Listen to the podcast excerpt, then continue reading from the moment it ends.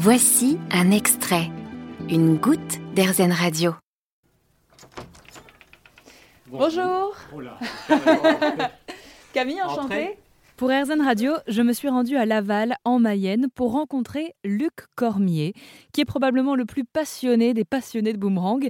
Il en collectionne, enseigne le lancer et en fabrique. J'ai découvert euh, cet objet en 1964 dans un, dans un recueil euh, qui s'appelle l'album des jeunes, qui existait à l'époque tous les ans euh, de sélection du Reader's Digest. C'était des extraits de d'un peu tout euh, de récits à travers le monde. Et il y a eu un article sur le boomerang. 1964, euh, j'avais 9 euh, ans à l'époque. Donc j'ai attendu très longtemps, c'était resté dans un coin de ma mémoire, sûrement.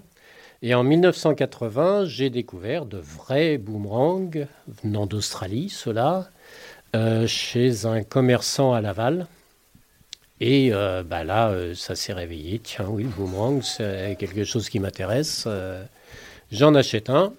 Et puis j'ai essayé de le lancer. Tout est venu de là. Est-ce que vous savez pourquoi ça s'appelle boomerang?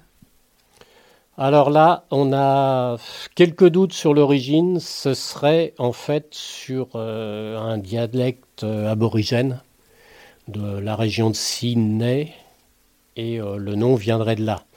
Mais est-ce que c'est vraiment boomerang? Parce qu'on sait que kangourou, par exemple, euh, ça, ça voulait dire euh, j'ai pas compris, alors que les... oui, alors que les, les explorateurs ont compris que c'était le nom du, de l'animal qu'on appelle kangourou maintenant. Mais euh, donc boomerang, est-ce que c'était vraiment ça? Surtout que suivant les, régions de l'Australie, ça porte des noms différents. Suivant l'usage, il y a, un tas de vocabulaire différents sur le boomerang. Donc mais ça vient au départ d'un dialecte euh, aborigène de la région de Sydney. Effectivement, kangourou aurait pu signifier je ne comprends pas, et les Français ont cru qu'il s'agissait du nom de l'animal. Mais pour le boomerang, ça pourrait être une autre histoire, sans quiproquo cette fois. Boomerang signifierait revient bâton dans le dialecte d'une tribu aborigène australienne. Ça a été une arme on appelle ça, nous, maintenant, le bâton de jet ou, euh, bâton de chasse, euh, suivant, les, régions, suivant les personnes, mais euh, c'est tiré d'une branche d'arbre, en fait, tout simplement. c'est une sorte de, gourdin ou de, canne, de bâton que l'on lançait vers, vers l'animal pour essayer de l'abattre, ou tout au moins qu'il arrête de courir pour pouvoir l'attraper. Et bah, petit à petit, peut-être euh, involontairement, dans la nature, on a pu se rendre compte que certaines branches d'arbres un peu plus profilées, c'est-à-dire moins épaisses, euh, pas vraiment euh, cylindriques, volaient encore mieux et avaient plus d'efficacité pour, pour cet effet bizarre.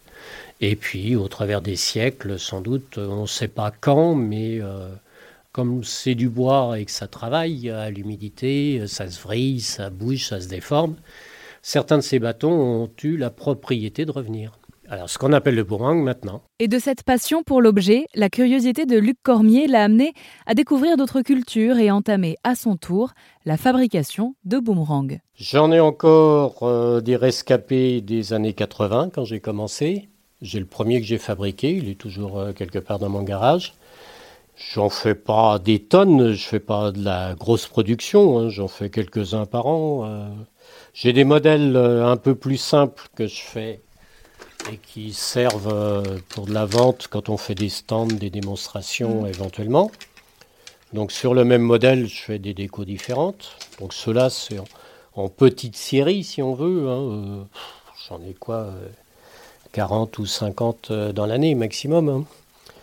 Et puis les autres, bah, ils sont uniques, donc euh, suivant les moments, euh, suivant l'inspiration, euh, j'en fais un ou deux. Et puis beaucoup sont en fait des, des restes de découpe avec un peu d'entraînement, parce que c'est vrai que si on débute, on va pas forcément créer un modèle qui va voler dès le départ, mais au bout de, de 40 ans, on, sait, on sait à peu près ce qui va pouvoir voler ou pas on a des surprises des fois. Hein. Il y a des choses euh, sur lesquelles j'étais persuadé que ça volerait et ça vole pas. Et d'autres, comme celui-ci, où j'avais de sérieux doutes et ça vole quand même. Est-ce que vous sauriez expliquer pourquoi c'est cet objet qui vous passionne en particulier? Parce que j'aime pas faire comme tout le monde, déjà. Puis ça permet ça m'a permis de découvrir les aborigènes, qui sont aussi des peuples, euh, enfin un peuple euh, très méconnu euh, dans les années 80. Je parle hein, au début quand j'ai commencé. Maintenant, on en parle beaucoup plus, les peuples autochtones et tout. C'était à peine connu dans les années 80. Ça commençait. C'est une culture qui vous parle, quoi. Oui, c'est une culture qui est proche de la nature, ce qu'on essaye de, reproduire maintenant plus ou moins avec euh, beaucoup de difficultés.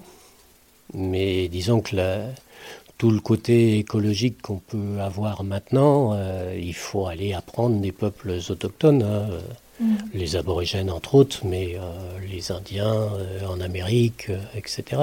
Ils ont des savoirs qu'on a oubliés et qui, qui eux aussi vont pas tarder à oublier malheureusement euh, s'ils disparaissent avant de transmettre, puisqu'elles ne sont pas des générations qui avaient l'écriture, euh, mm.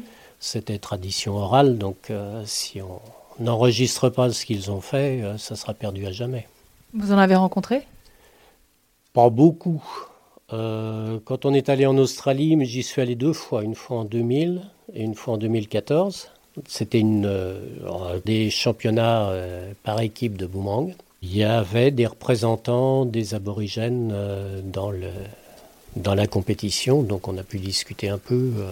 C'est quelque chose qui est pratiqué dans le monde entier, donc ça nous amène à faire plein de rencontres. Oui, et des rencontres bah, un peu toujours les mêmes, parce qu'en fait, depuis les années 80, on est un gros noyau à toujours lancer euh, et, on rencontre encore les mêmes personnes. Euh, en 2014, j'ai rencontré des lanceurs qui lançaient en 1980.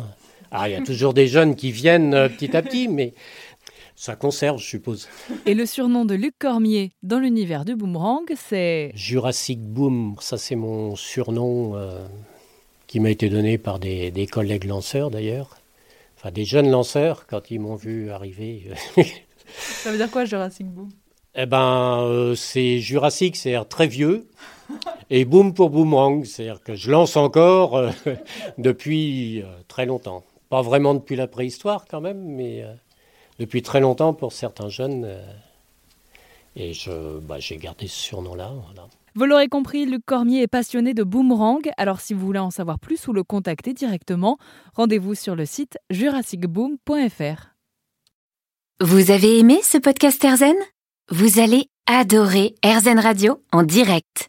Pour nous écouter, téléchargez l'appli Erzen ou rendez-vous sur erzen.fr.